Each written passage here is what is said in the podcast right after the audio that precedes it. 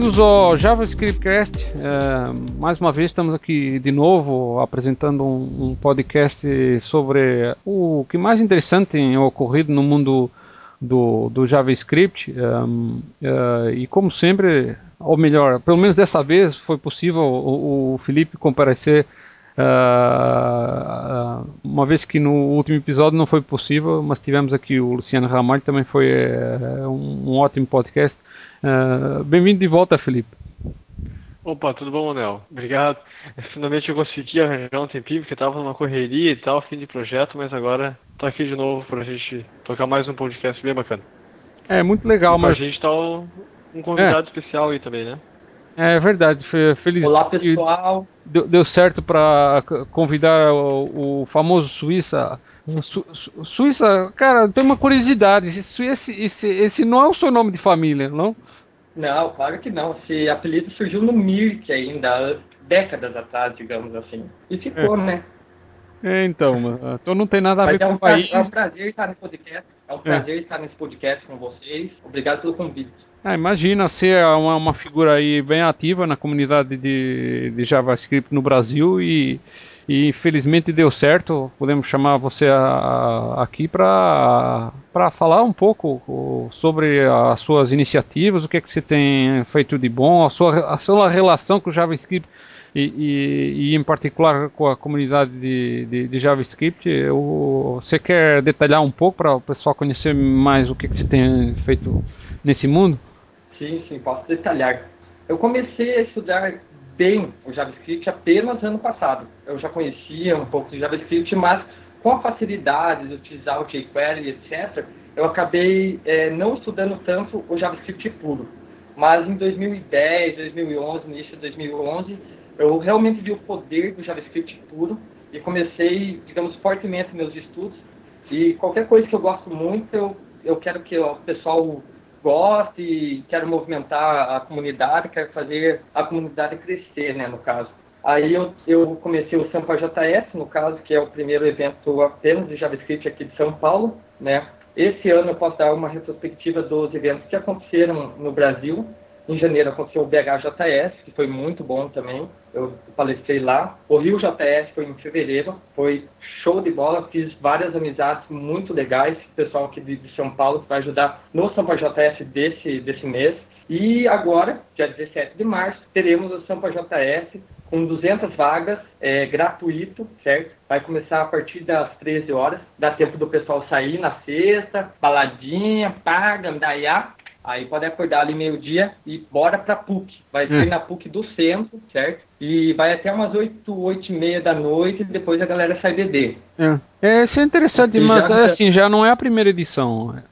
Não, não, o Sampa JS é a segunda edição. Teve a primeira dia 19 de novembro, que por sinal foi na véspera do meu aniversário, foi um ótimo presente, né, fazer isso.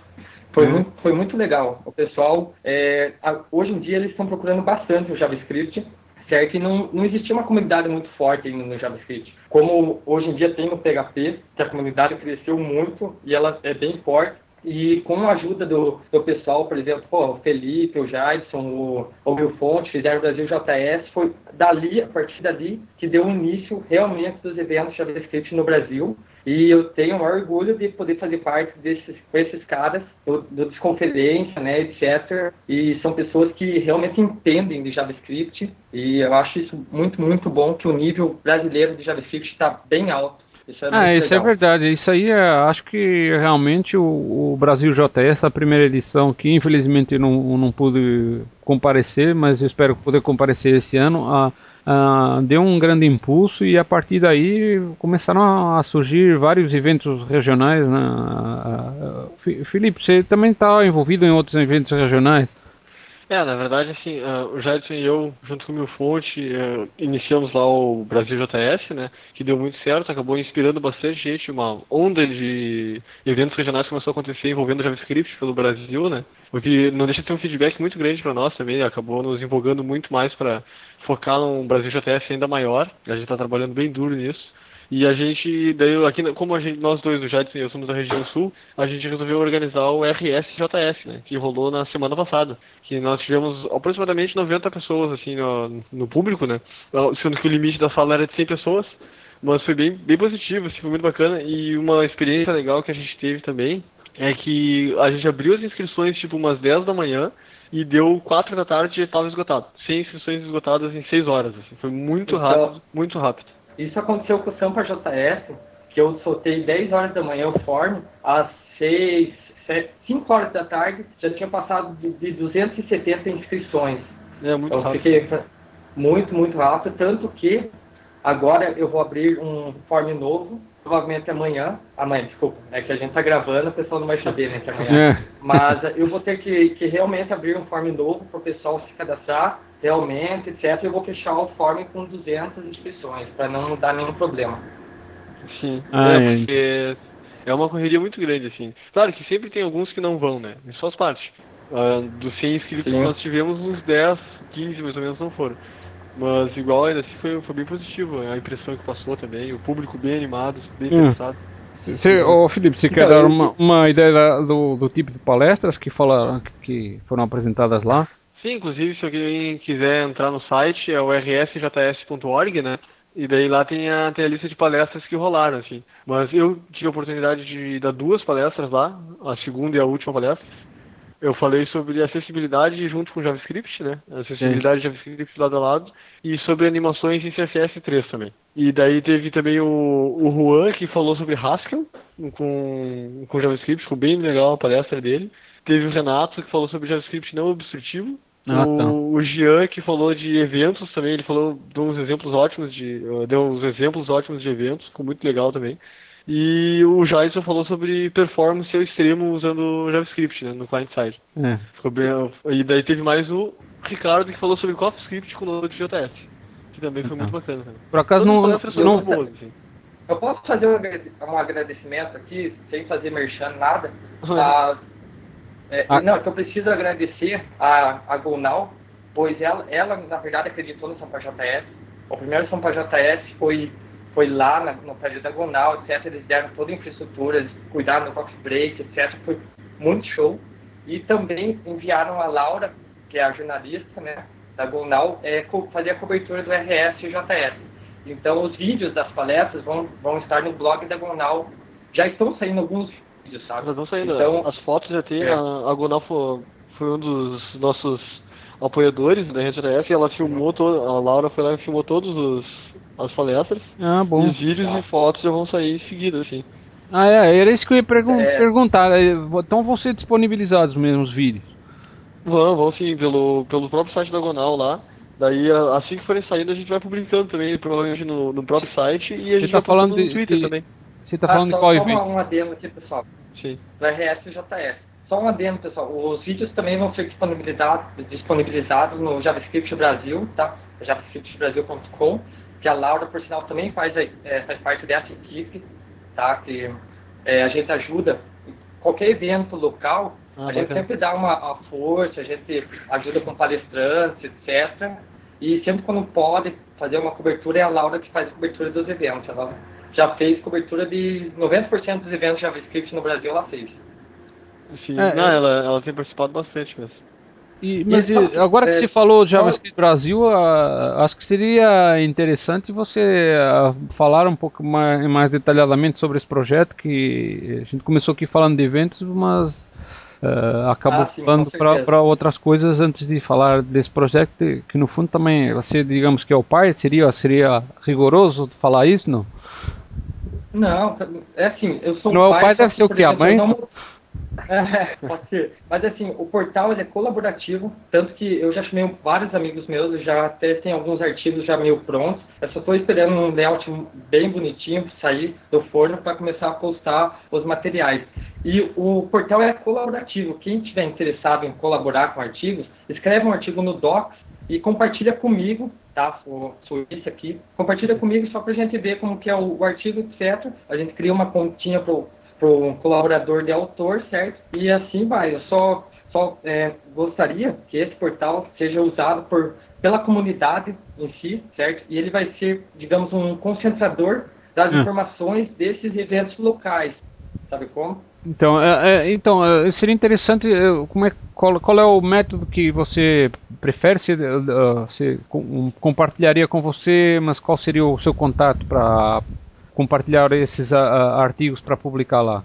Ok. É só compartilhar o docs com jnascimento.gmail.com. Ah, tudo bem. Então, você está sugerindo usar o Google Docs para fazer o artigo, e aí compartilha com você e você já fica uh, ciente. Isso, assim, é, é só para a gente ver se o artigo, por exemplo, realmente é interessante, sabe? Só, só por isso. E eu gostaria de fazer um chamado para o pessoal que está criando classes, está criando scripts em JavaScript, é, postar no JS Classes, tá? E poder escrever um artigo explicando como utilizar aquela classe ou aquele script que ele desenvolveu. É, eu, acharia, eu acho que isso é uma integração muito interessante. É, isso aí é sempre útil porque ah, é uma coisa que eu noto já, porque o JS Class ele foi, na, na verdade, é, é apenas uma variação do PHP Class e, e, desde o início muita gente vai lá, às vezes, não, não tanto para usar as classes, mas para ver como é que os outros resolveram determinados problemas. E aí eles acabam tirando ideias do, do código dos outros e tal, e acaba sendo um benefício assim para todos, né? Porque as pessoas. Com certeza. Uh, uh, eu aprendi muito. Partilhando. Eu, eu posso falar só, só uma coisinha do futuro do Sampa JS?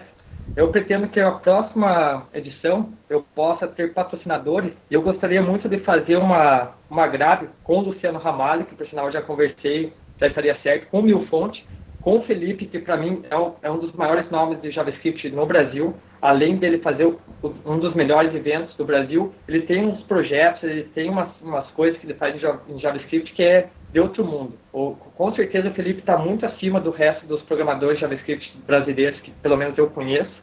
E o Jason também, que é um cara muito foda. Então eu, eu pretendo fazer um, a próxima edição com a grade mais top do Brasil. Quase um, um Brasil um Brasil JS, só que sem os gringos, né? É, não, isso aí é, acho que seria uma coisa bastante benéfica para todos. Depois só precisa arranjar um lugar que comporte um número suficiente de pessoas, porque com certeza vai lotar, né?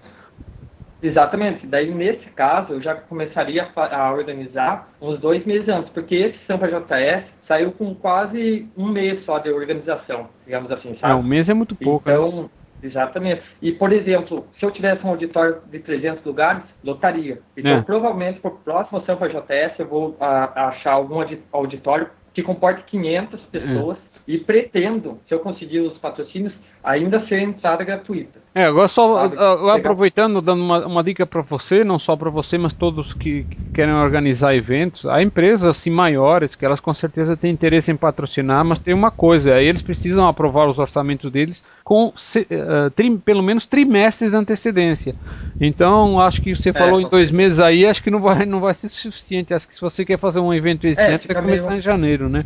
A planejar. É, fica um fica um pouquinho complicado, mas mesmo assim, por exemplo, eu tenho um suporte muito grande, diagonal, certo? E com, eu tenho plena certeza que com a ajuda deles, em dois meses, por exemplo, a gente conseguiria é, arranjar patrocinadores para esse evento, porque é. eu vejo que a Diagonal ela apoia vários eventos, ela apoiou o BHJS, apoiou o RSJS, e eu estou vendo que ela está muito interessada nesse nicho, certo, de JavaScript, então, eu, eu acredito muito que a Gonal vai. É.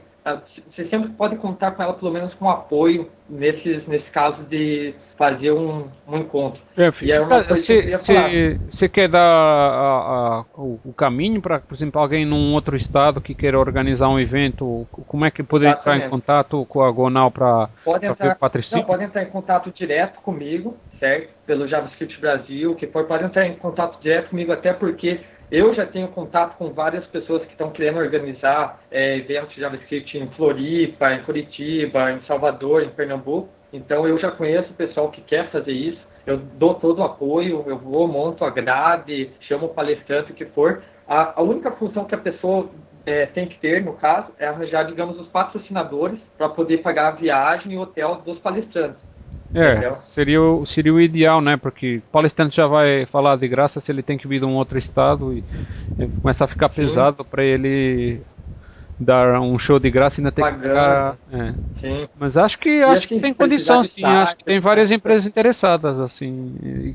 Eu, tô, eu quando eu falei aquelas que... é, quando eu falei aquelas empresas maiores, eu tipo, por exemplo, eu conheço por exemplo o caso do Microsoft e não só, outras empresas, ah, elas elas têm elas têm um planejamento para patrocínio de eventos e outras atividades sim. de comunidade que você tem que entrar em contato trimestres, acho. Meses antes. É, trimestres antes. E eu, eu tive eu, eu tive algumas notícias, por exemplo, que a Microsoft ela também está interessada em patrocinar esses tipos de eventos entendeu? Eu também tenho alguns contatos lá, então essa parte também de contato, etc, a gente ajuda. O que for, o que a gente puder fazer, a gente vai ajudar o cara a fazer aquele evento local é. na cidade dele, com certeza. É, isso é, eu, eu pessoalmente estou bastante otimista com o crescimento da comunidade JavaScript, quer dizer, parece que apesar de JavaScript ser bem antigo, assim, uma coisa que vem dos primórdios, é. dos primeiros browsers, Uh, parece que só nos últimos anos é que tem estado a acordar para uma grande. É, mas foi graças massa... ao Node.js.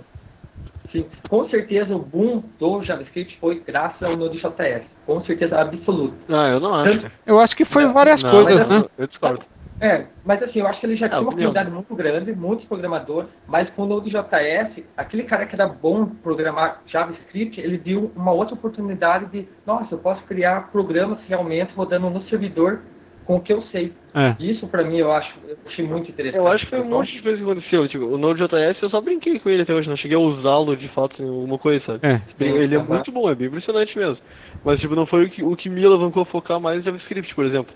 Ah, não, mas é que você é um caso à parte, né? Não, mas eu, o que eu acho que eu acompanhei assim que, tipo, uh, as pessoas começaram a perceber como haviam vantagens, no, como havia poder que o JavaScript tinha muita fama de que era para validar formulário, né? E daí uhum. ele, foi, ele foi perdendo essa fama, começou a acontecer a briga dos browsers, ainda mais entrou um novo browser na briga que foi o Chrome, então as empresas começaram a trabalhar em cima de normalizar a coisa, a WTC começou a é. focar mais a maturidade dos usuários, eles começaram a entender mais o que, que eles estavam fazendo, então eu acho que isso tudo foram fatores assim, que acabou fazendo. E assim, eu sempre. Oi? Opa, tá cortando aí. Então, fazendo um adendo, eu acho que é o seguinte: como qualquer programador, desenvolvedor web, sempre utilizou JavaScript de uma forma ou outra, certo? Sim. Então, é uma linguagem quase universal. O cara, não importa se o cara PHP, C Sharp, ASP, Ruby, Python, mas todos eles utilizam ou alguma vez utilizaram JavaScript. Então, aí começou, digamos, surgir vários frameworks é, para você trabalhar muito bem, MVC, MVVM e etc. Começou a, digamos, profissionalizar, digamos assim, os códigos. A comunidade começou a crescer, Sim. começou a crescer mais. Não, o jQuery ajudou muito também, né? As pessoas tinham medo do JavaScript começaram a usar o jQuery e vi que era mais fácil é. e tal. Eu, Viu o resultado bonito aconteceu isso comigo. É. Eu comecei a, a, mexer com JavaScript, comecei a achar meio, meio complicado, fazer aquele Ajax gigantesco, na, na, sete anos atrás. Conheci o jQuery que com uma linha só conseguia fazer um Ajax. Então, com certeza, o início do, do, da utilização do JavaScript muito se deve ao jQuery, com certeza. Sim, sim. É, eu acho que é, realmente antes, antes do pessoal, antes, uh, quer dizer, sempre existiu JavaScript, mas uh, sempre havia aquela, aquela abordagem defensiva de você faz tudo do lado do servidor e se tiver JavaScript habilitado você complementa com alguma coisa. Mas uh, na hora que é. começaram a surgir a, a, aplicações web pra, usando Ajax, ah, aí o povo Sim. começou a ver, não, tem que tirar proveito do Ajax, senão você vai ficar fora, né? E claro que vocês mencionaram o jQuery começou então a facilitar um pouco a questão da portabilidade, porque até então era uma dor, né? É, verdade. É, e por acaso vocês notaram que a ideia, o conceito, a, o, o JavaScript era bem parecido com o PHP. O pessoal falava que era uma linguagem ruim, que qualquer, qualquer um utilizava, qualquer sobrinho, etc. Não sei se vocês tinham essa, essa visão antes. Eu, eu acho que o pessoal falava bem mal, por exemplo, do JavaScript antes, porque podia fazer qualquer porcaria, não sei o que, etc. E a mesma coisa que eles falam, falam do PHP, no caso. É, forma é bem parecida mesmo então, aí que tá. Só que naquela época não tinha uma comunidade para demonstrar o real, o real, poder do JavaScript. Era muito difícil. Eu, pelo menos, nunca tinha lido um artigo explicando design patterns em JavaScript. Nossa, Isso surgiu uns dois, né? três anos. É, é ou não é? é entendeu? e, e, é, você percebe, por exemplo, que o PHP tá, é, implementando várias funcionalidades que já tem muito tempo no, no JavaScript, né? Callbacks, funções anônimas. É, na verdade, o que o PHP está fazendo agora, que eu percebi, é que eles estão puxando um pouco para a linha do, do, paradigma funcional, né? Já tinha antes, Sim. na verdade, mas agora eles estão puxando mais, está ficando muito legal. E o que eu, que eu comparava, assim, é que, tipo, Antes ele dizia que o PHP ele lembrava um pouco o C. Claro, ele não tem é. não é tão rigoroso quanto o C e tudo mais. Mas a sintaxe dele, o formato, as coisas que você pode fazer, inclusive você pode fazer cagada com ele, né?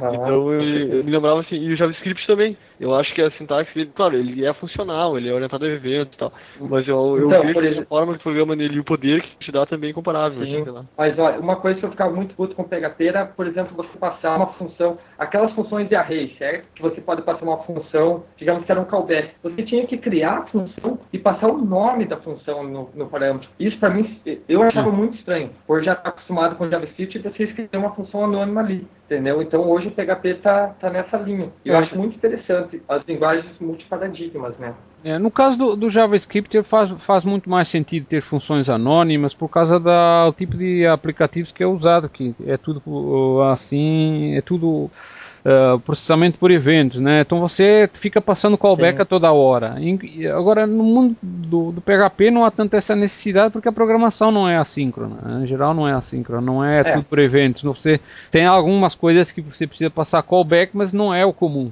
Agora no JavaScript Sim. realmente faz essa tem, tem essa tem, tem é, é, quase obrigatório você ter ali. Você já viu ter que ficar declarando a função de callback uma a uma uh, separadamente para cada vez que precisa de ter uma função ali. É, realmente ia ser uma coisa uh, mais dolorosa, mas é, cada, cada, cada mundo se adapta às necessidades e, e, e o PHP é um, é um pouco isso. É, o PHP não é, evoluiu de acordo com a necessidade. Então teve, tiveram coisas que não foram previstas e foram marteladas mais tarde. É, assim, às vezes, às vezes, por vezes, com aquele argumento, ah, aquela, o Java tem, o PHP também tem que ter. E às vezes. É, a... né? Não é a mesma coisa, não adianta. É, não é, né? Por exemplo, a, a, natureza do PHP é um pouco diferente. E... Sim, o objetivo é outro. É, o, o, quer dizer, podia ser para o mesmo fim, mas uh, a origem da linguagem não foi essa. A, a origem Sim. da linguagem foi numa cidade, uma necessidade de. de uh, ter uma forma mais ágil de construir aplicativos web sem ter que ficar compilando CGIs, que era como se Sim. fazia no início, né? Mas uh, agora o, JavaScript também é, é, é, digamos, apesar de funcionar em conjunto com o PHP, é, é, acaba sendo um outro mundo. Agora esse mundo que está aparecendo aí o PHP, JavaScript no servidor acabou sendo uma coisa que que surgiu assim mais tarde e apesar de ela habilitar uh, um tipo de aplicativo que é mais econômico em termos de memória, porque é tudo, fun tudo funciona dentro de um processo só, são os aplicativos web de, uh, rodando no, no Node.js, uh, é uma coisa que vai acabar por um lado é mais eficiente em uso de recursos, por outro lado é, acaba sendo chato porque qualquer, qualquer coisa de lógica que você tenha que fazer, você quer fazer um ciclo ali em que você tem que ficar processando resultados de, de eventos fica tudo dentro do, do, do, do, dos callbacks e você, se você quiser fazer dar, dar uma, um segmento dentro do ciclo, uh, você não consegue dentro do callback fazer isso, né? Uh, tem que ter alguma lógica ali que, que permita fazer isso, torna a coisa um pouco mais complicada para fazer do que se você fizesse com programação assim, síncrona como você faz no PHP, né? Mas isso até foi um assunto que a gente comentou um pouco com, com o Luciano Ramalho no último episódio sobre as desvantagens da programação assíncrona. Né? Um, bem, mas isso é sempre uma coisa que. um assunto que, que, que não acaba. Mas eu queria voltar um pouco aqui a. a, a o Suíça ficou aqui puxando o saco do, do Felipe. É. E, e, e, acho, que, acho que seria interessante enganchar aqui um pouco com um projeto que o Felipe está tá, tá iniciando aí esse Root 3D é que eu, eu, só agora é que ele me falou e eu não tive tempo de ver direito. Felipe, você quer falar melhor o que é esse projeto, para que serve e quais são os seus objetivos? Sim, é, na verdade, assim, eu tava, há umas duas semanas atrás, estava precisando desenhar os móveis da minha sala, e daí eu tentei, tentei usar alguns, alguns softwares para desenhar e não consegui me adaptar. Daí peguei e fiz um. Isso, pessoal, olha como esse cara é louco. Só ouçam a história dele. Ser louco é saudável. daí eu peguei e fiz, resolvi fazer uma aplicação 3D, daí eu fiz o, o, peguei o, fiz um experimento, na verdade, né? Eu peguei o que o CSS3 oferece de 3D hoje, de 3D Effects, e misturei ali com HTML5, JavaScript e tal, e acabei acabou nascendo esse experimento, assim, que eu estou usando até para testar alguns browsers, que alguns browsers têm problemas de renderização, de 3D e tal. É bacana pra gente ir acompanhando, porque como é uma coisa muito nova, né, os browsers também estão se adaptando a isso. Então, tô achando bacana até para ir acompanhando isso mesmo. É. O Opera, o pessoal tá prometendo botar o efeito 3D em seguida, assim. E é. eu já submeti também o projeto até pro pro Mozilla Derby, quem quiser ir lá e votar lá, dá, clicar no. Pessoal, todo mundo deveria votar é. como uma é, obrigação moral. É, então é uma questão de se divulgar aí qual, qual é o URL aqui. Ah, é, tá no, hoje tá no meu site, né, por enquanto, que é Felipe N. Moura, N de navio, né? FelipeNMoura.org. Uh, daí se quiser acessar ele direto, eu tenho um post lá sobre ele, ou se quiser acessar ele direto é felipenimoura.org barra projects barra root 3D. Tá, mas você falou aí do, do, lance de votar lá, qual seria a página de votar? Você está em forma lá, não? É, no, meu, no artigo que eu escrevi no meu post tem, só que para votar o endereço é mais complicadinho, assim, que o Mozilla disponibilizou. É developer.mozilla.org barra demos. Tá. Aí ali tu vai cair provavelmente no Mozilla Derby. Tá, e isso aí, essa votação é para o seu projeto ser aprovado lá? Seria isso? Não.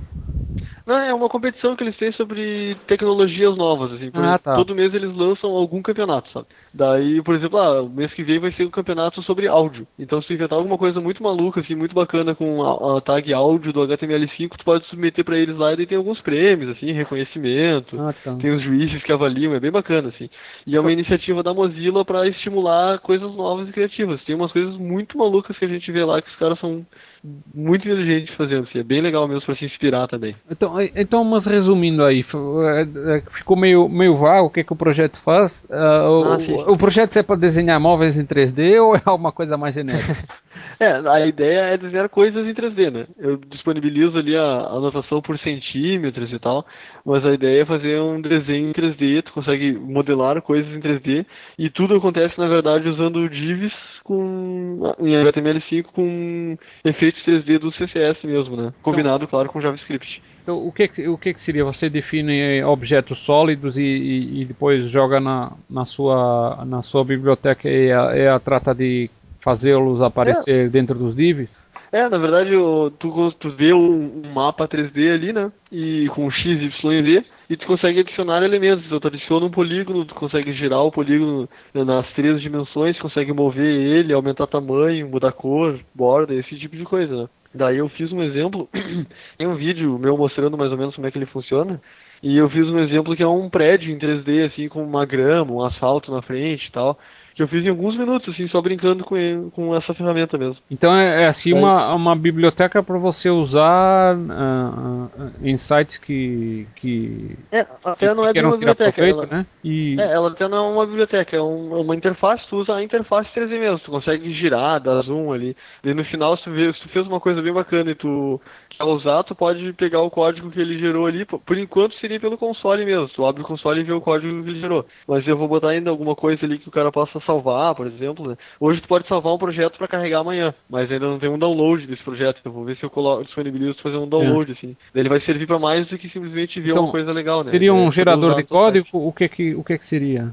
É, uh, a ideia final é que tu, ele te entregue o código para tu copiar e colar no teu site, e daí tu vai ter no teu site um elemento 3D lá, por exemplo. Tá, mas vai ter assim uma biblioteca de base que a pessoa também precisa carregar, assim, sua, ou é uma coisa que só depende do, de recursos do browser? É, uh, biblioteca, assim, por hora, pelo menos, ele não precisa, porque o que ele gera no final é HTML com CSS, só isso. Mas como eu tenho a intenção de colocar também animações ali para que o cara possa fazer animações em 3D, daí provavelmente para isso o cara vai precisar mandar junto um JavaScript, né? Ah, Mas tá. Por hora então, ele tem HTML e CSS. Quer dizer, o JavaScript seria mais para controlar os atributos, né? De, dos... Isso, é, exato. E assim, como a interface é visual, né? Tu consegue ir ali, tu abre ele, tu mexe, tudo, cria e edita ali. Isso tudo é feito em JavaScript, né? Ah, tá. Então você eh, fornece um. Seria algum editor, alguma coisa para. Isso, exato. É um, é editor visual 3D, né? Uma, é interessante. Uma 3D pra... E assim, pra, depois para funcionar na prática, que dependências de tecnologias que, que os browsers precisam suportar para funcionar? É, o Firefox, se tu mantém o Firefox atualizado, ele já suporta de boa, não precisa então habilitar você tá nada. Você está dizendo que precisa de um Firefox 12. Isso, o 11, o meu, o meu é 11, o 11 está funcionando. O, o 10 ah. também está funcionando, é 10 ponto alguma coisa também está funcionando. Tem que ver qual é o 10, acho que o 10.2 eu acho. Ah, e, e, outros, o... e outros browsers também vai suportar ou você... Sim, eu coloquei já o código dele, o CSS que ele produz e tudo mais, ele é para funcionar no Firefox, nos browsers WebKit, que seria o Chrome e Safari, e o Opera, né? Só que o, o, Chrome e o Safari tem o Chrome na verdade tem problemas bem desagradáveis com renderização 3D. Então ele depende muito da tua placa de vídeo, depende muito do update que tu tá nele para ele conseguir renderizar o 3D. Senão ele renderiza em 3D, mas corta um pedaço. Fica tudo esquisito assim, mas é um bug de renderização deles, né? É. E o Safari não tem esse bug, ele renderiza direitinho, mas ele tem um probleminha com Z-Index. Então, dependendo do que, que tu faz com 3D, ele coloca o elemento 3D na frente do, do menu, por exemplo. E daí tu não consegue clicar no menu a menos que tu tire o elemento 3D da frente. Mas eles estão melhorando isso, né? Até são bugs que eu descobri fazendo essa ferramenta. Então, espero que essa ferramenta ajude eles a descobrir isso também, mexer nisso. Bem, Oi? e aí, aí o Internet Explorer uh, não, não suporta não, nada? Internet Explorer, Morreu. É, o Internet Explorer não existe, né? Mas o 10 eles prometeram que vai suportar 3D, então talvez no 10 funcione. E eu coloquei lá também, tem que botar o traço MS traço, né, pro CSS funcionar no 10. Então é. eu coloquei, se o, se o 10 for suportar 3D, ele vai sair funcionando. É, isso aí, é, então é, é uma coisa essencialmente do suporte 3D no nível do, C, do CSS, né? Isso, exato. É só o browser passar a suportar. O Opera, o Mike Taylor comentou comigo que eles já estão trabalhando nisso e que em breve é uma feature que vai suportar. Daí eu coloquei lá no CSS também para que rode no Opera. Assim que sair um update do Opera suportando, já vai sair funcionando também. É, então se não suportar, não aparece nada. nada assim. Não, até no WebGL eu não estou usando, é HTML mesmo com CSS. O WebGL eu usei já para brincar em outros, outras coisas assim, mas nesse projeto aí não tem nada de WebGL. É, isso será é... que a, digamos, a performance ficaria melhor com a WebGL, é, renderização via placa de vídeo, etc? Será que não? É possível, é bem possível. Só que o WebGL tem algum. Uh, no meu caso aqui, o meu objetivo era ter uma coisa que eu pudesse portar para botar numa página, por exemplo fica mais simples assim, botar no meio de um site, sei lá.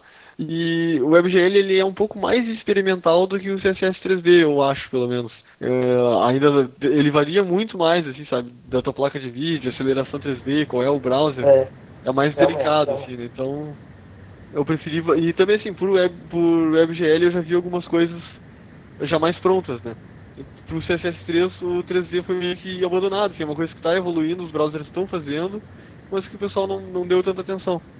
Daí você falou que pretende fazer, tem animações, é isso? É, eu, eu pretendo ver se eu coloco ali algum efeito de animação, daí poder fazer uma. fazer alguma coisa 3D que se anime através do tempo, assim, né? Isso seria bem bacana. E, é, e acho legal, que já entraria legal. JavaScript, né? Sim, daí entraria JavaScript, exato. Uma, interfa uma interfacezinha tipo flash da vida, assim. É, alguma timeline, né? alguma coisa assim, é. É, até porque com o CSS3, né, você tem aquela parte do, do do keyframes, né? Isso, os keyframes, é. Exatamente, então você consegue marcar ponto a ponto, né, velho? Eu acho isso muito, muito interessante. É. E existem várias, vários scripts de física Sim. em JavaScript, então dá, por exemplo, ter vários tipos de efeitos também, com certeza. Sim, é, o negócio é usar a criatividade, até que quiser contribuir, o projeto está no GitHub também. Quem quiser ver lá, corrigir bugs, dar ideias e tal, contribuir de alguma maneira, é só avisar também contribuições são muito bem-vindas. É.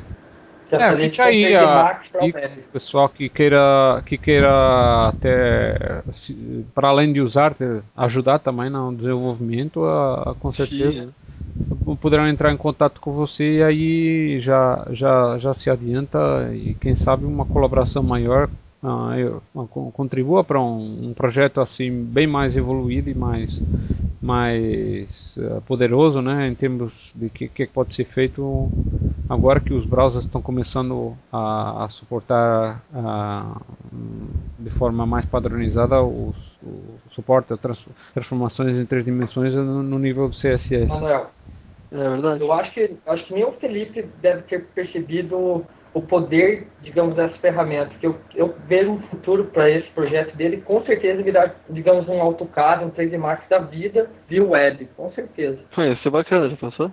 É. Isso É, é, bom, legal. Aqueles- Aí o pessoal começa a complicar, a pôr muitos objetos e aí fica lento. E, e aí começa a ter o mesmo problema do Flash, né? Porque muita gente diz reclama o Flash deixou, deixou o browser lento. Aí É. chega a conclusão que na verdade foi o louco que fez a animação em Flash que pôs lá um ma- mais objetos do que seria razoável, né?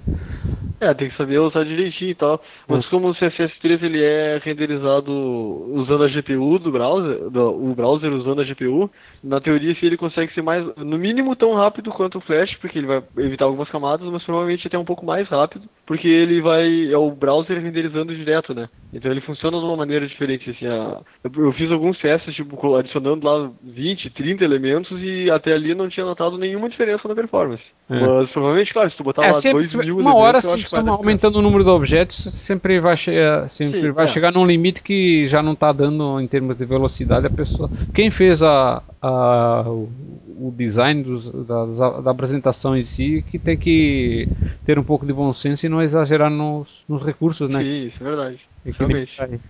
Não, mas muito bacana, acho que foi, foi ba- bastante interessante você ter falado sobre isso, porque agora vai abrir o olho para mais pessoas se interessarem e eventualmente tirar proveito de- dessas tecnologias de, de dessa- dessas, dessas propriedades de suporte a 3D no, no CSS que estão sendo introduzidas no CSS3, né? Sim, isso é bem bacana. É bom já ir mantendo conhecimento, porque em breve vai estar bem, bem mais disseminado, assim. É, mas vamos Mas continuar que as palestras do, do Felipe, de CSS3, quase sempre são as melhores. Do, qualquer evento que ele vai, todo mundo comenta, acha muito foda. Todo, todo mundo que eu, que eu conheci que foi em algum evento e viu a palestra, o Felipe fala- sempre falou bem e sempre foi meio que o destaque. Eu acho ele tem muito que know-how né, nessa área, então, e isso pro- provando nesse, nesse projeto. Né? Valeu, valeu. Se eu conseguir ser metade do que o Suíça disse que eu sou, eu estou. É. Valeu. O Suíça quer casar eu com você, meu. metade do que o Felipe faz, velho, eu já seria guru de JavaScript.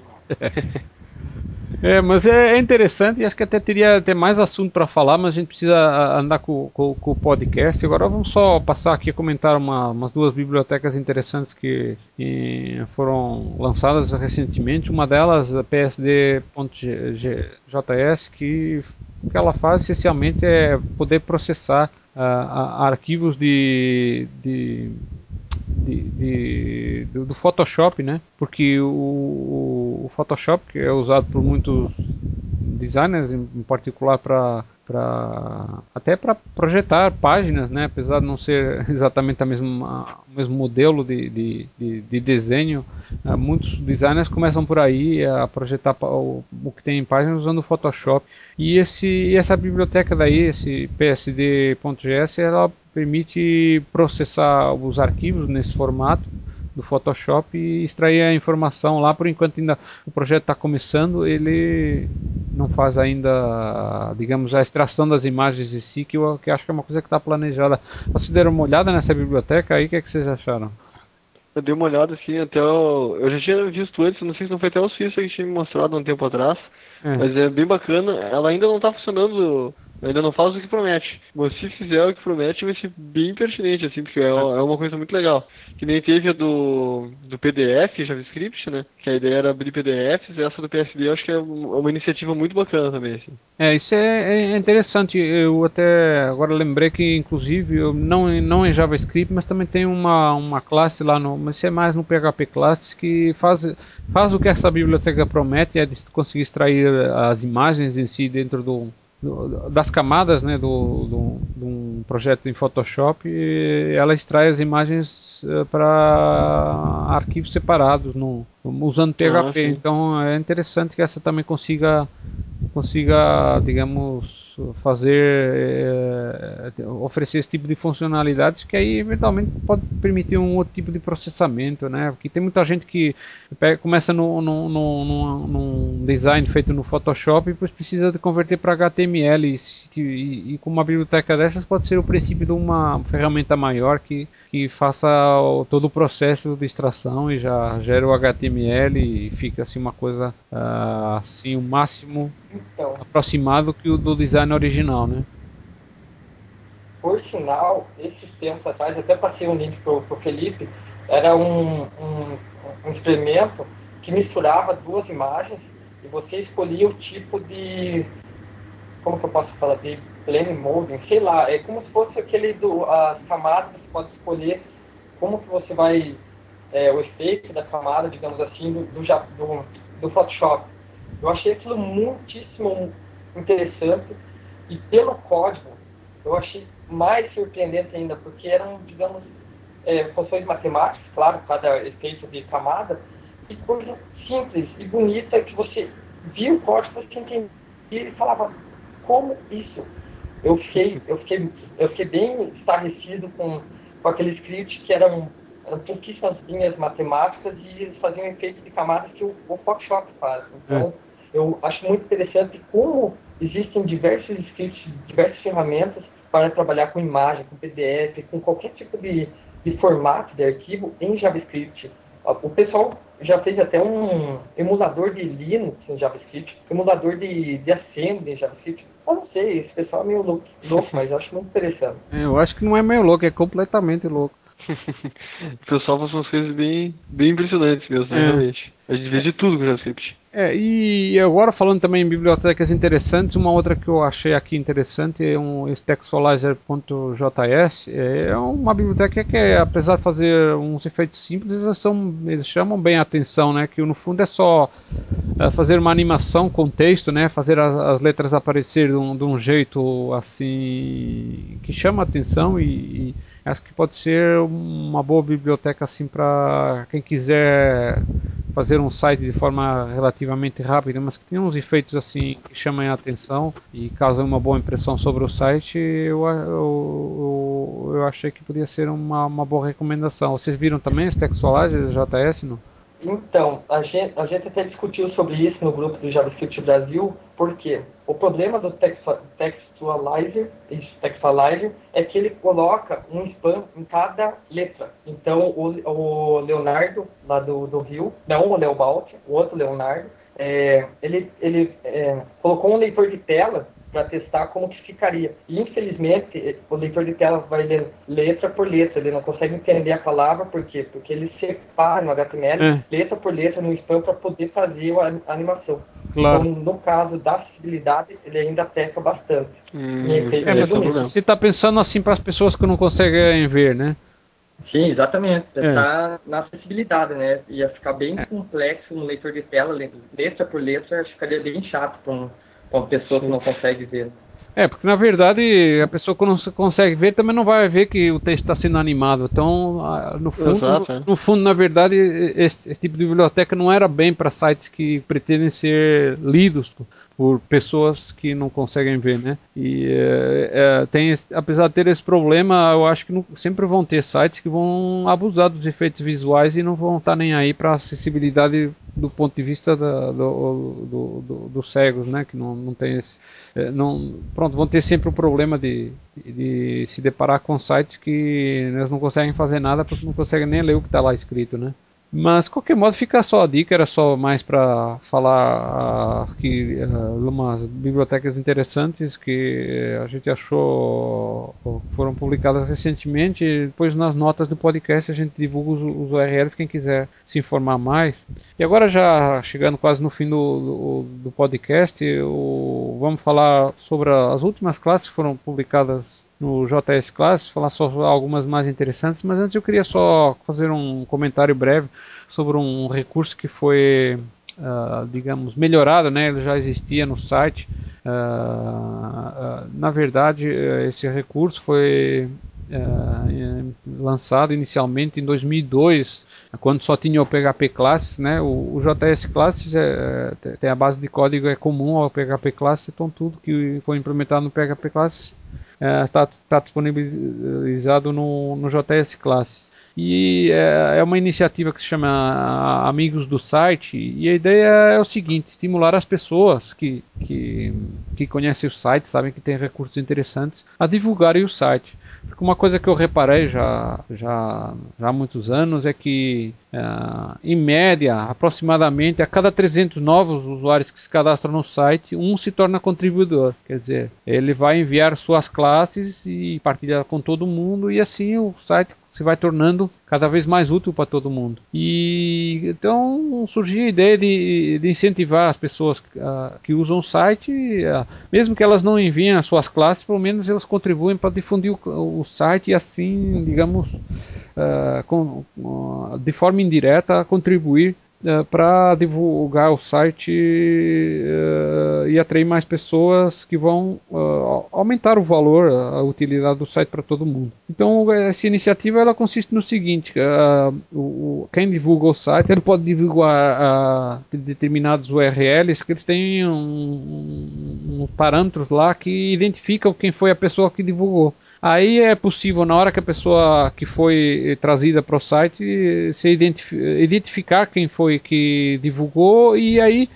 quando a pessoa se cadastra, é acreditado o amigo então que divulgou o site e com isso o site, ao longo dos tempos, foi construindo uma espécie de um ranking, né, que vai, vai mostrando quem trouxe mais amigos e tal. Uma forma assim, assim eu diria quase esportiva de, de ficar estimulando assim a pessoa que está contribuindo, ela, ela vai querer saber como é que ela está progredindo.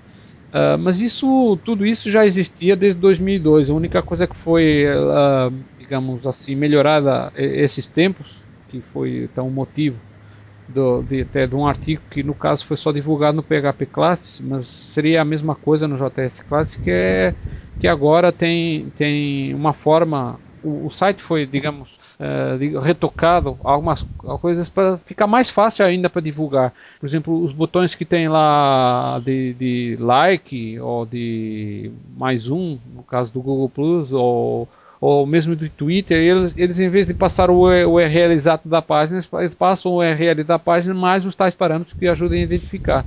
Então fica fácil. Quem quiser participar nessa iniciativa, basta clicar nesses botões Uh, e tem que estar logado, né, para o site identificar quem é a pessoa que, que, está ajudando a divulgar. Então, por exemplo, se você achar uma página bacana do, do site, uma classe, algum artigo, alguma coisa, você clica no botão, estando logado, já está difundindo uh, essa página para os seus amigos e se algum dos seus amigos vier ao site e, e se cadastrar, uh, você será acreditado por isso e tem assim uma forma de estimular isso. Mas existem mais alguma, algumas pequenas novidades que eu não vou entrar muito em mais detalhes porque para não alongar demasiado o nosso podcast, né? Isso foi só uma parte, foi só uma coisa que foi lançada recentemente, não tem muito a ver com JavaScript, é uma coisa genérica, um recurso para ajudar a comunidade a aumentar e cada vez temos mais classes novas. Então, posto isso, eu vou passar a, a, a, a bola para vocês uh, aí comentarem uma ou duas classes das, das, últimas que foram publicadas, quais vocês acharam interessantes. Ô, Suíça, você quer começar? O que, é que você achou mais interessante para comentar esse? Eu achei muito interessante a Filter JS Pois hoje mesmo eu estava comentando algum post no grupo do Facebook e, eu, e eu, o cara perguntou se era possível, é, digamos, misturar duas imagens via JavaScript e gerar uma nova. E eu falei, eu acharia, eu não, não, não, não acharia possível, a não ser que fosse criada uma imagem nova via FPG ou Canvas da vida.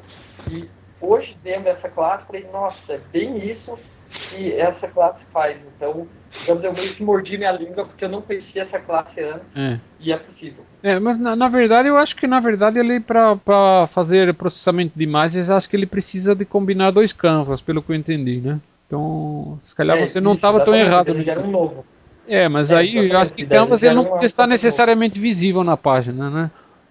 É, provavelmente só quando ele finalizar, né, no caso. É, ele tem a, aqui a, é, um, é um componente que ele não é muito trivial que ele faz. Quem enviou, inclusive, eu penso que ele importou, é um projeto que, que ele está, o projeto em si está hospedado no GitHub. Ele importou para o site, porque tem esse recurso que torna fácil qualquer projeto que você ponha no GitHub, você pode importar para divulgar no JS Classic para ter uma divulgação maior, né? E aí ele já... Eu...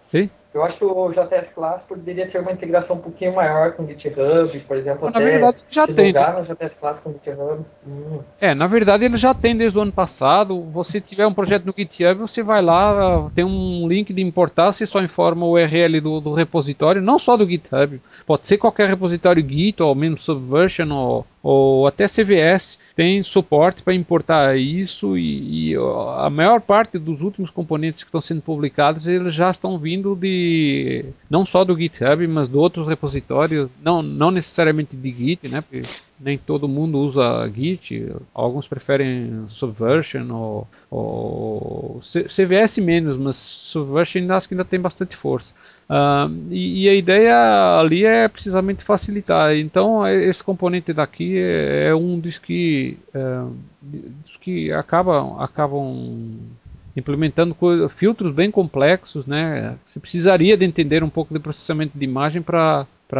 entender como é que é feito o, o a, a, digamos, o processamento do, do, do, dos pontos usando matrizes e tudo mais. Existem um monte de técnicas Tá? que você precisa entender para fazer, né? Mas como já tem esse componente daí, você já não precisa tanto matar a cabeça, estudar, né? Porque é uma coisa que seria demorada. E, tem esse componente que ele faz uh, bastante, bastante coisas. Esse é de um, de um, cara da Grécia, mas ele não identificou bem o nome dele. Ele pôs lá que é o Fu 123, com certeza não é o nome dele, né? Mas uh, fica aqui a, a, dica. Mas de resto, alguma outra classe que você gostaria de eh, eh, destacar esse mês? Eu achei aquela do, do drag and drop também, que ele, digamos, organiza, gerencia o, o upload de, de arquivos, no caso, file drop. via Ajax. Então, acho... Oi? O file drop, né? Isso, file drop. É. é muito interessante, porque é um negócio que já é uma mão na roda. Normalmente você tem que fazer, digamos, uma certa gambiarras né, para conseguir fazer isso. Então, essa é uma das classes que com certeza ajudará muitas pessoas no dia a dia, né? É. É porque na verdade existem problemas que cada browser oferece diferentes recursos e eles não estão todos uniformes, né? Agora já tem aquele file API do do, introduzir o HTML5 que facilita coisas como o drag and drop, mas por exemplo mesmo o upload de arquivos por Ajax nos browsers mais antigos teria que ser, você teria que usar iframe, né?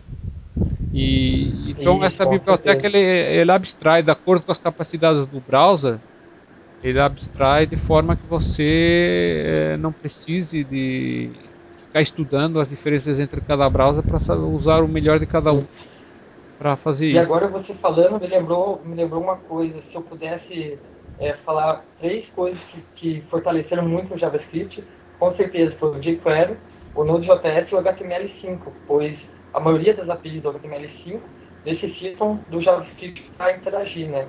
Então acho que nisso veio muita força.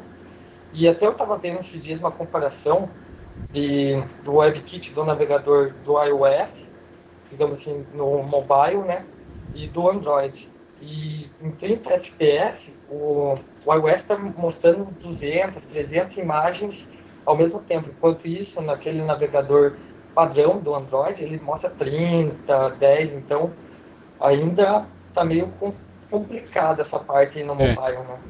É, cada um otimiza do, do, do seu jeito e, e, Bem, o que importa é que existe concorrência, né? E cada um fica tentando bater o outro e, e a, no final quem, quem se beneficia é o usuário, né?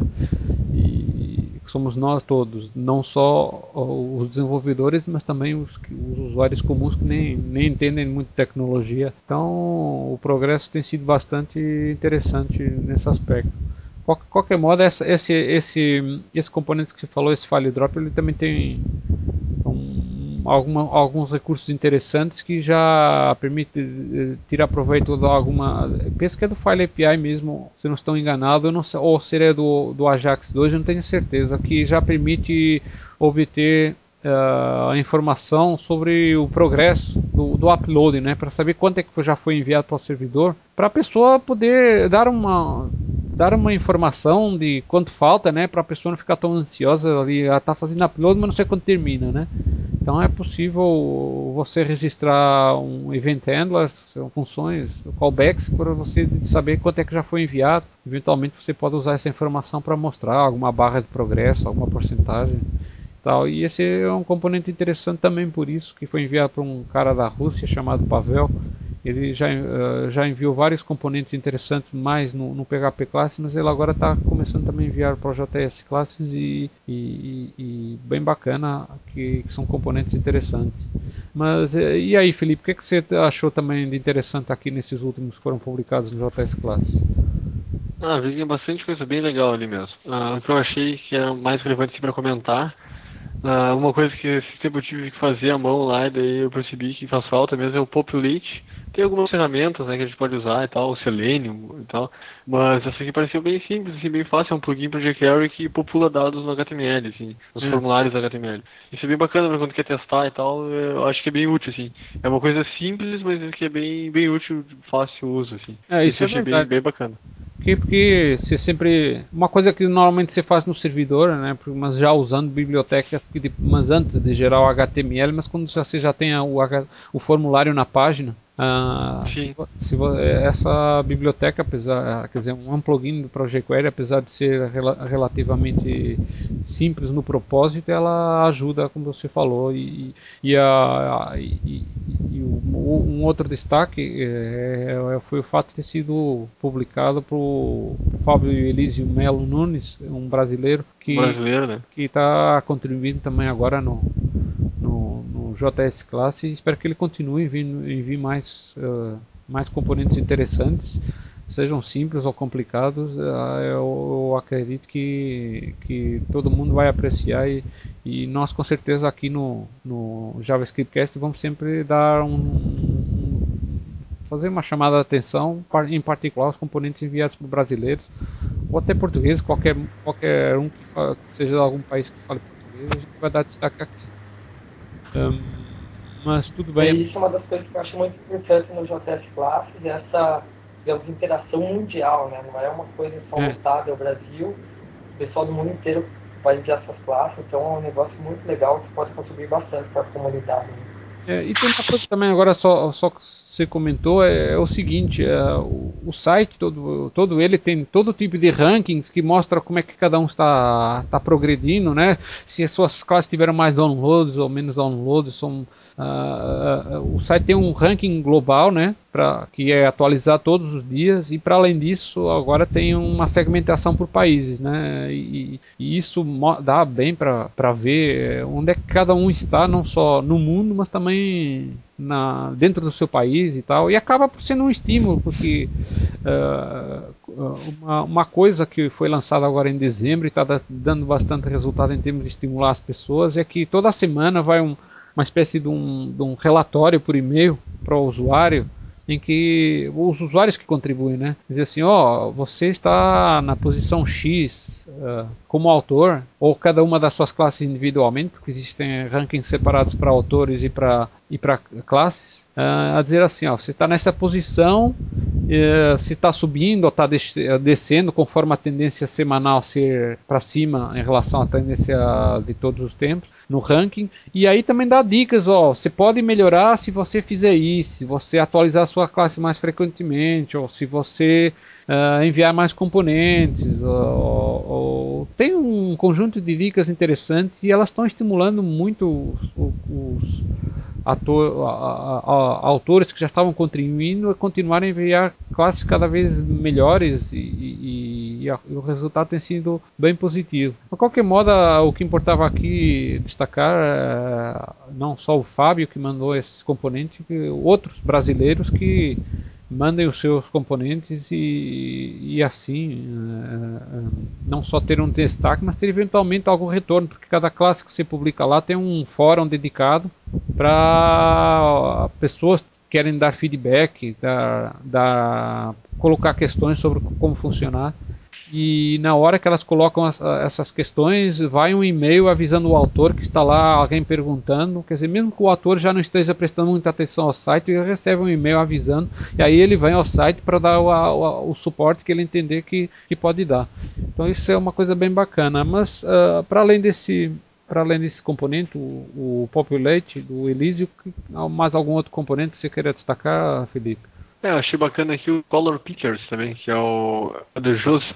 Ele é um americano a ideia dele, pelo que eu vi aqui, é ter diferentes paletas de, de cor pro cara selecionar, assim, né? Hum. Se, tu, se tu tem uma página que tu não tá usando jQuery, por exemplo, de repente vale mais a pena ter uma, uma biblioteca menor, assim, pra, pra esse tipo de coisa, né? É, Vai que a tua página só precisa disso no momento, assim, então não precisa carregar um, um parafernália de coisas. É, interessante. Foi só pena que o autor ele não publicou nenhum screenshot pra você ver qual é o, o efeito que dá, porque o efeito, assim, visual é impressionante, que ele consegue ah, é? fazer aparecer a, a, a, a, paleta assim com um efeito de eu diria como, como se fosse uma onda, né? E, e, e quando ah, se bacana. abre lá, ele impressiona bastante, né? Ele tem ah, é? vários é? tem vários modos da apresentação, aquelas aquela aquele circular Uh, bem, isso aí eu, eu, não sou a pessoa mais qualificada para explicar, porque eu não, não sou um, um, talvez um designer, que talvez fosse uma, uma, pessoa mais, mais familiarizada com esse tipo de escolha, métodos de escolha de cores, né?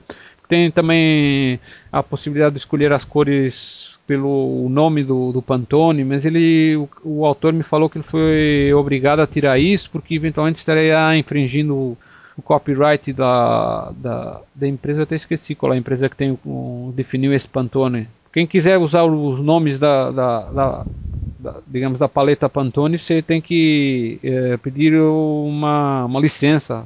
Ah, ah sim, sim. Então ele te, foi, ele tinha esse, tinha uma integração com o Pantone, mas ele foi obrigado a, a, a tirar. Ah, é? Ou melhor, ele se obrigou a tirar para não ser processado, né? Sim, sim, para não ter problemas. É, então é, deixa quieto. Também, também não queria pagar nenhuma licença, né? Isso aqui é tudo open source, sim. quer dizer. Sim, sim. o pessoal que, que.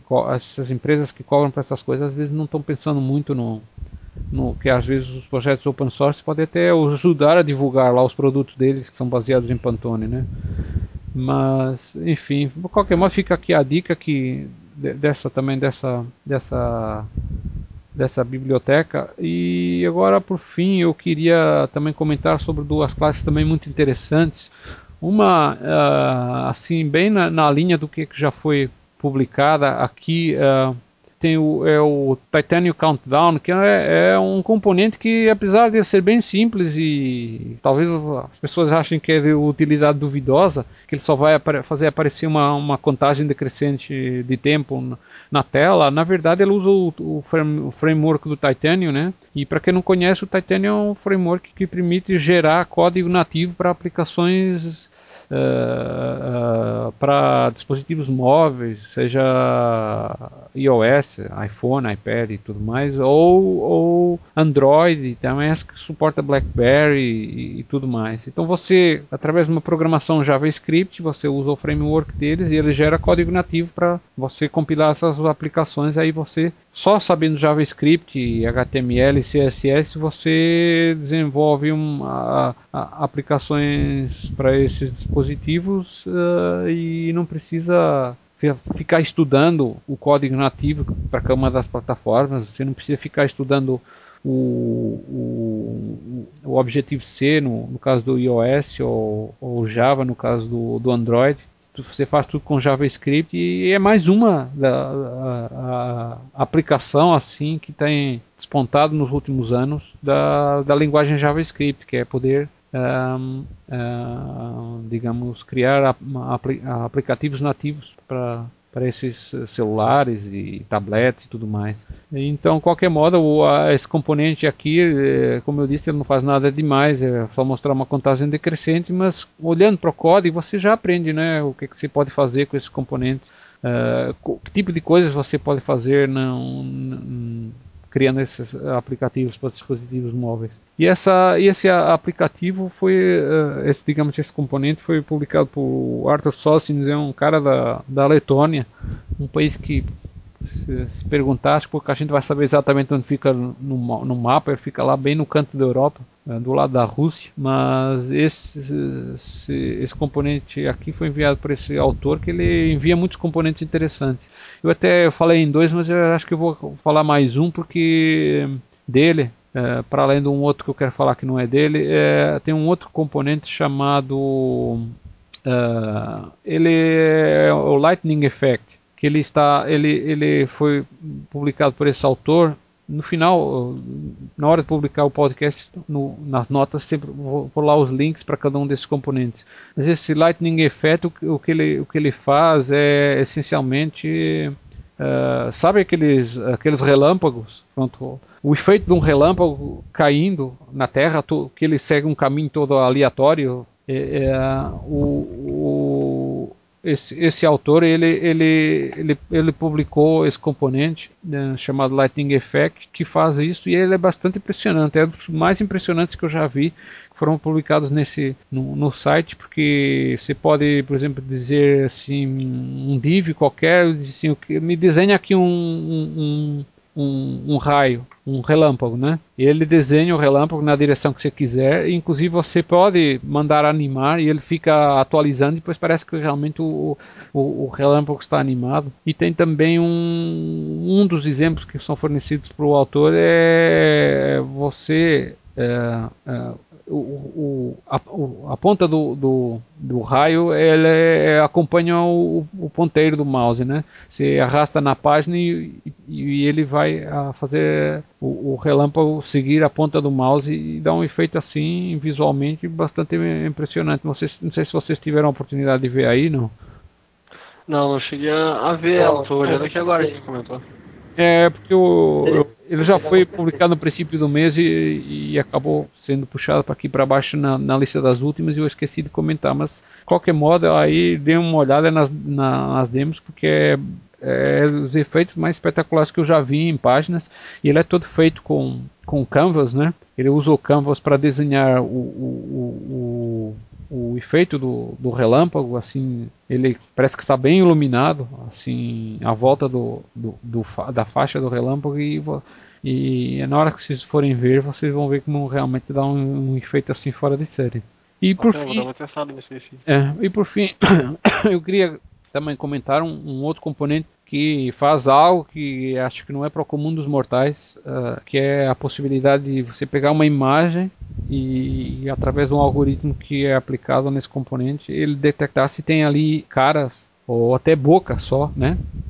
Uh, uh, que é, esse componente chama-se AR.js, ele ele ele pega numa imagem, detecta e depois retorna o contorno de, de caras Sabe aquele efeito que você tem, por exemplo, no, pode ser no Facebook ou no Flickr, que ele consegue detectar onde é estão as caras na, na, na, das pessoas nas imagens para você chegar lá e dizer, ah, essa é a cara da pessoa X. Então, com esse componente da é, ele consegue você consegue, digamos, uh, detectar não só caras como bocas. Isso é, foi conseguido graças a uma, uma, uma uma, um projeto chamado OpenCV, que ele, ele consegue gerar uma estrutura de dados que define uns parâmetros que, que são implementados por um algoritmo uh, que permite então qualquer imagem detectar onde é estão as caras, né?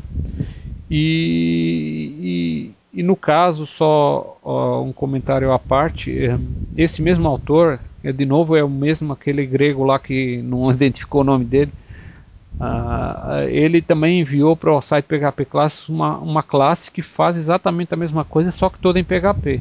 A única diferença é que esse em JavaScript ele, ele está processando as imagens dentro de um canvas, enquanto no, em PHP ele vai usar as, as funções da biblioteca GD que, que sempre existiu no PHP para ficar analisando a, a, a, a, imagem em si né, e detectar onde é estão as caras. E realmente é uma coisa bastante impressionante e pessoalmente eu estou bastante animado, satisfeito com o nível dos componentes que estão sendo enviados. Cada vez uh, se vêem componentes com um nível superior, né? E, e, e, realmente é uma coisa que está, está animando bastante o, as pessoas que estão acompanhando o site, porque cada vez mais se vê componentes que eles acabam por ter bastante valor e serem úteis nos aplicativos, nos sites que cada um desenvolve. mas, mas pronto, era isso aí. A, a, gente se alongou aqui um pouco, mas acho que hoje fizemos um podcast bastante interessante, cobrimos assuntos bastante interessantes. E uh, de resto, gostaria, gostaria de agradecer ao Suíça. Espero que até ele possa voltar em outros episódios uh, no futuro para falar de outros eventos, iniciativas que você esteja, esteja envolvido. Com certeza. Aguardo o convite, é nóis. É, então, e, e de novo voltar a falar que é, o pessoal que envolvido com JavaScript tem lá agora agora o, o JavaScript Brasil está lá de portas abertas para receber os seus artigos, projetos que vocês queiram divulgar e ter algum retorno aí da comunidade. Cada vez mais esse portal JavaScript Brasil vai ter muito mais visibilidade uh, dentro da comunidade, apesar de ter sido começado a, lançado há pouco tempo, já tem um bom número de artigos, né, o Suíço? que você já tem alguma coisa lá assim interessante que as pessoas poderem já a se então, atualizar? O JavaScript Brasil já tem alguns artigos que, é, escondidos, digamos assim, que eu vou soltar quando tiver o layout legalzinho, já esse mês, com certeza, antes do Sampa JS. Aí lá já vai ter bastante conteúdo, com certeza. É. E, e, e de resto também agradecer ao Felipe, mais uma vez ele conseguiu, sei que ele tem uma vida aí bem ocupada, mano. Ele é, o que, que, que, que você faz lá no Terra, ser o CEO ou não? Não, eu sou analista de desenvolvimento na casa. Hum, Trabalho tá... preparando arquiteturas e tal. Tava aqui sacaneando, meu. Você não é o, não é o diretor tecnologia? é. Não, não sou, ainda não, né? Ainda não, ainda não, mas o cara que tá lá que é. se cuide, né? Ah, é. Na verdade, todo mundo lá é muito bom, assim, o pessoal manja muito das áreas dele. É, então. É bem legal, mas acho que é uma, uma mais-valia aí pro Terra ou qualquer empresa que possa contratar um, um profissional do seu nível para estar ajudando lá a empurrar o barco, todos os projetos da, da empresa. E de resto, acho que por agora ficamos por aqui. Uh, esperamos uh, no próximo mês voltar aí com mais novidades, coisas interessantes que ocorreram aqui no, no no mundo do, do, do JavaScript. Então, por minha parte é tudo. Um abraço, então. Obrigado pelo convite, pessoal. Até mais. Eu agradeço aí o pessoal que está ouvindo. Obrigado por ter nos operado essa uma hora aí. Vamos nos falar no, no próximo podcast. Um abração.